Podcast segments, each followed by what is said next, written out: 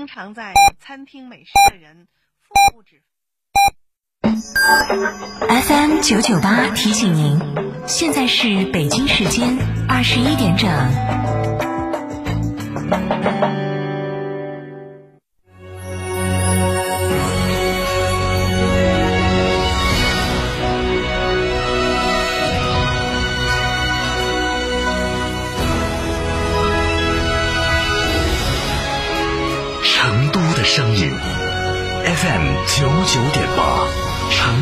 台新闻广播。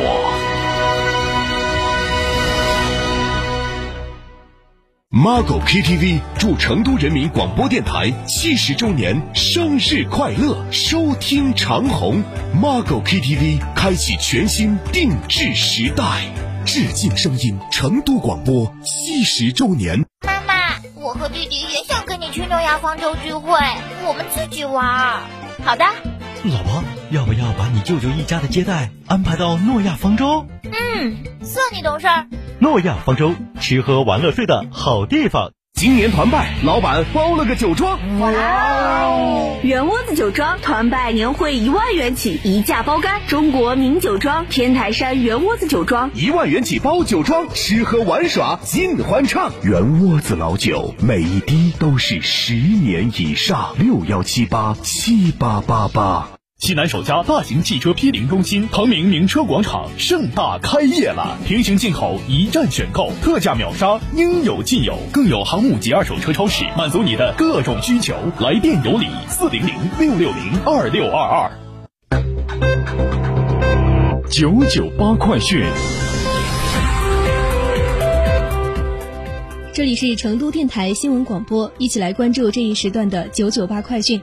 首先，一起来关注国内方面的消息。中国外交部发言人耿爽在今天的外交部例行记者会上表示，延续朝鲜半岛对话缓和局面，推进半岛问题政治解决进程，这符合有关各方的共同利益。当前形势下，加剧紧张、不利于对话的行动不可取。我们希望有关方面，特别是朝美双方，坚持对话协商、相向而行，积极取消打破僵局的办法。为推动政治解决半岛问题做出切实努力。今天，人力资源社会保障部职业能力建设司司长张立新表示，实行职业技能等级认定，对技能人才队伍建设、对技能人才的培养培训、选拔使用、表彰激励都会起到积极作用，也能为技能人才成长成才提供更加广阔的天地。张立新称，这项工作对技能人才的发展是积极有利的。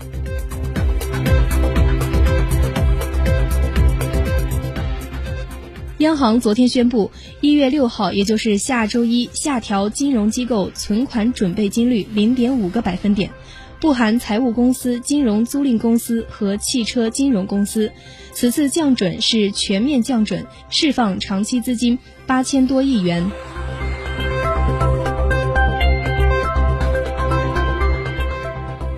民政部今天公布，民政部关于加快建立全国统一养老机构等级评定体系的指导意见。意见指出，到二零二二年，基本建立全国统一的养老机构等级评定体系，实现养老机构自愿参与，评定程序规范、标准尺度一致，评定结果互认。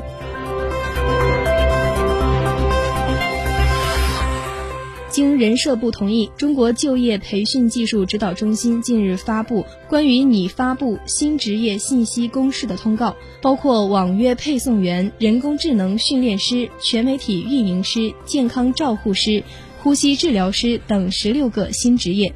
此前第一批曾发布的十三个新职业，电子竞技员入围。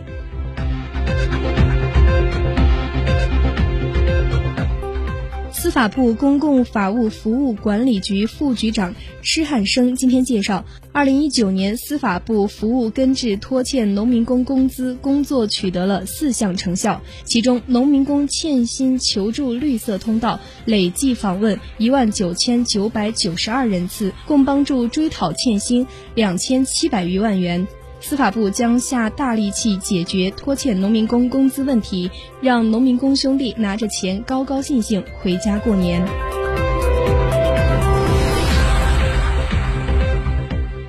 来自文化和旅游部及综合数据显示二零二零年元旦假期包含古镇游玩新年祈福等主题的目的地格外受欢迎。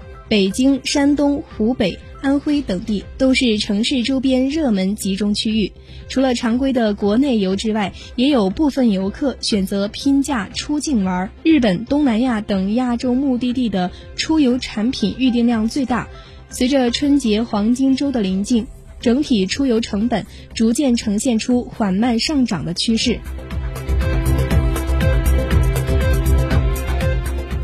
圆满完成海上测控任务的“远望五号”航天远洋测量船，二号下午安全返回中国卫星海上测控部码头。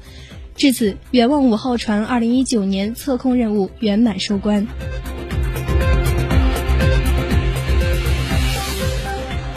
再来关注国际方面，综合报道，美国总统特朗普日前表示，他乐意他乐意参议院即民主党掌控的众议院通过弹劾案后展开相关审理工作，但他不是真的很在乎。同时，特朗普的私人律师朱利安尼表示，如果被征询意愿，他愿意在参议院弹劾案中作证。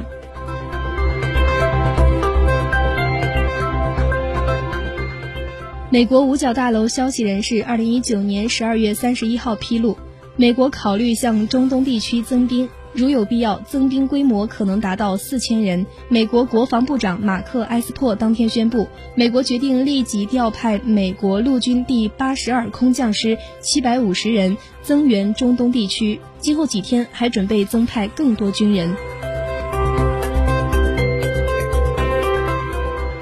韩国总统文在寅上任以来，一直领导其政府推动韩朝离散家属重聚活动，但有关活动仅在2018年8月成功举办过一次，之后韩朝政府间便再也没有合作促成此类活动。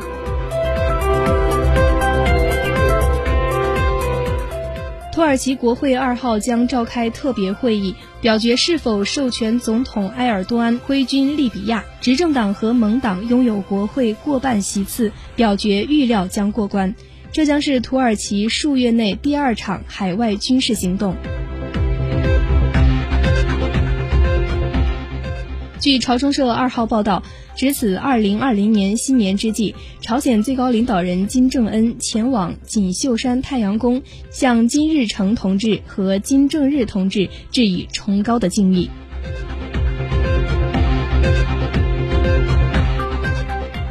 路透社一号发布独家报道称，来自机场等多个消息来源显示，刚刚过去的二零一九年。